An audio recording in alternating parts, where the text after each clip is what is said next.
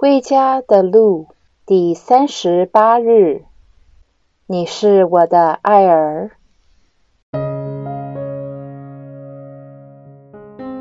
天父在新约的记载中说了三次话，今天我们会讲论其中两次。第一次是在耶稣受洗时，马窦福音第三章十六至十七节有这样的记载。耶稣受洗后，立时从水里上来，忽然天为他开了，他看见天主圣神犹如鸽子降下来到他上面，又有声音由天上说：“这是我的爱子，我所喜悦的。”而第二次是在耶稣显圣容时。马道福音第十七章五节是这样写的：“忽有一片光耀的云彩遮蔽了他们，并且云中有声音说：‘这是我的爱子，我所喜悦的，你们要听从他。’在这两个场景里，天父清楚向我们说明他与耶稣的关系。”耶稣是他的爱子。在耶稣受洗时，天主的声音是要对所有在场的人公开宣布耶稣的身份。他要所有人都听到。当我们领洗时，我们分享到天父的天主性。天父也同时向全世界宣布我们是他的爱子爱女。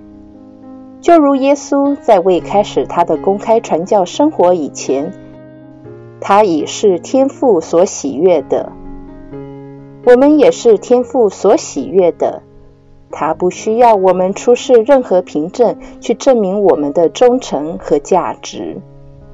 我们作为他的爱儿，这身份确实是他白白赏赐的礼物。天父的第二次发言。是他在耶稣显圣容时从云彩里说话，云彩代表着天主的临在，距离更近，因此更亲密。那一天，天主显然是要向耶稣的三位宗徒说话，而这三位宗徒已代表着我们。这发生在耶稣第一次预告他的苦难之后。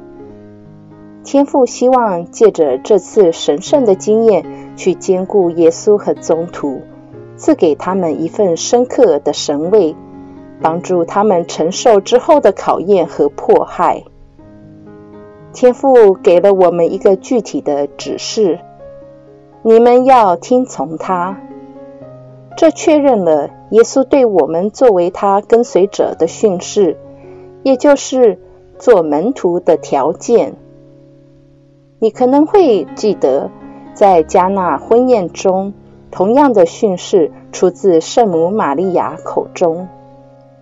若望福音第二章五节是这样写的：“他的母亲给仆役说，他无论吩咐你们什么，你们就做什么。”这个特别向基督徒发出的指示，成了有史以来最重要的训示。由耶稣的父亲和母亲亲自告诉我们：“你们要听从他。”圣周星期四不止展开了圣周的高峰，也是整个四旬期和整个礼仪年的高峰。最明显的原因固然是因为耶稣在最后晚餐建立了圣体圣事和圣智圣事。这也是耶稣与他的宗徒最亲密的时间。我们都对耶稣在最后晚餐时为门徒洗脚感到很熟悉。他借此向门徒表达他对他们的爱情，同时以身作则，让他们看到一位仆人领袖的榜样，以供他们跟随。请别忘记。在耶稣为门徒洗脚时，尤达斯也在场。在耶稣生命中最痛苦的时候，他亦容许尤达斯在场去领受他的爱。这份最亲密的关系，并不排除任何罪人，绝无例外。只要你接受他的爱。若望福音第十三章九节有这样的记载：伯多禄对耶稣说：“主，不但我的脚，而且连手带头都给我洗吧。”看看伯多禄如何以一份爱慕之情去回应耶稣对他说的这句话：“我若不洗你，你就与我无份。”就是这种爱。才能疏解耶稣对我们爱情的渴求。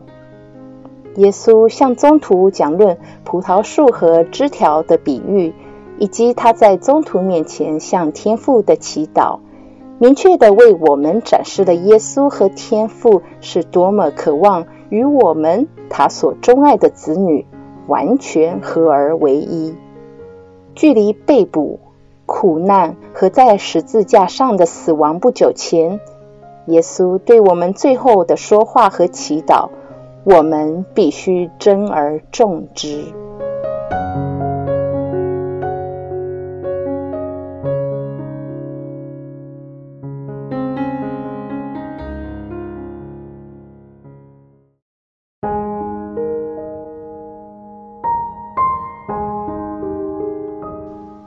你有多能够把自己带入天父的爱儿这身份，并被他如此称呼呢？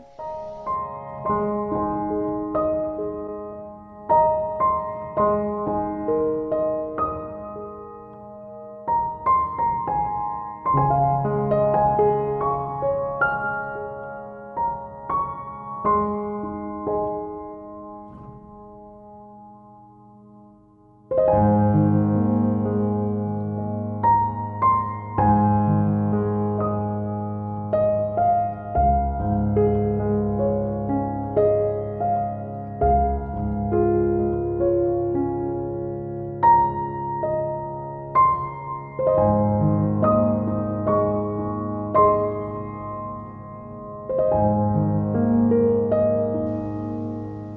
借着展示他与他爱子耶稣的关系，天父也向我们展示他渴望与我们有一份亲密的关系。用一点时间去体验和感受我们天父的那份甜美和温柔。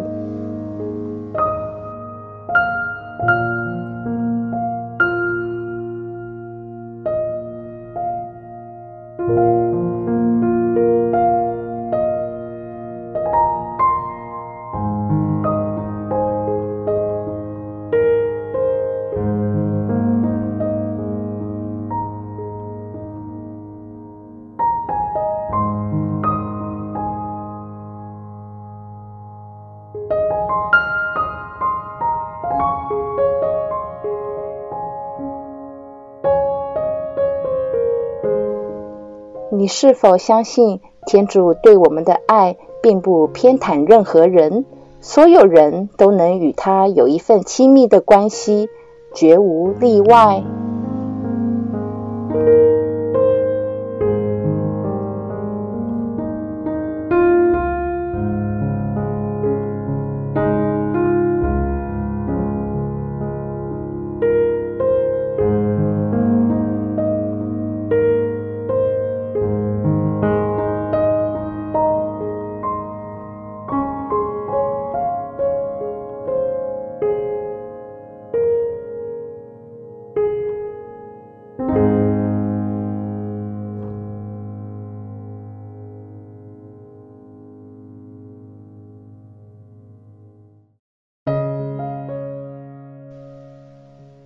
亲爱的阿爸父，过去我没有察觉你对我的爱是这么细致，我真是太糊涂了。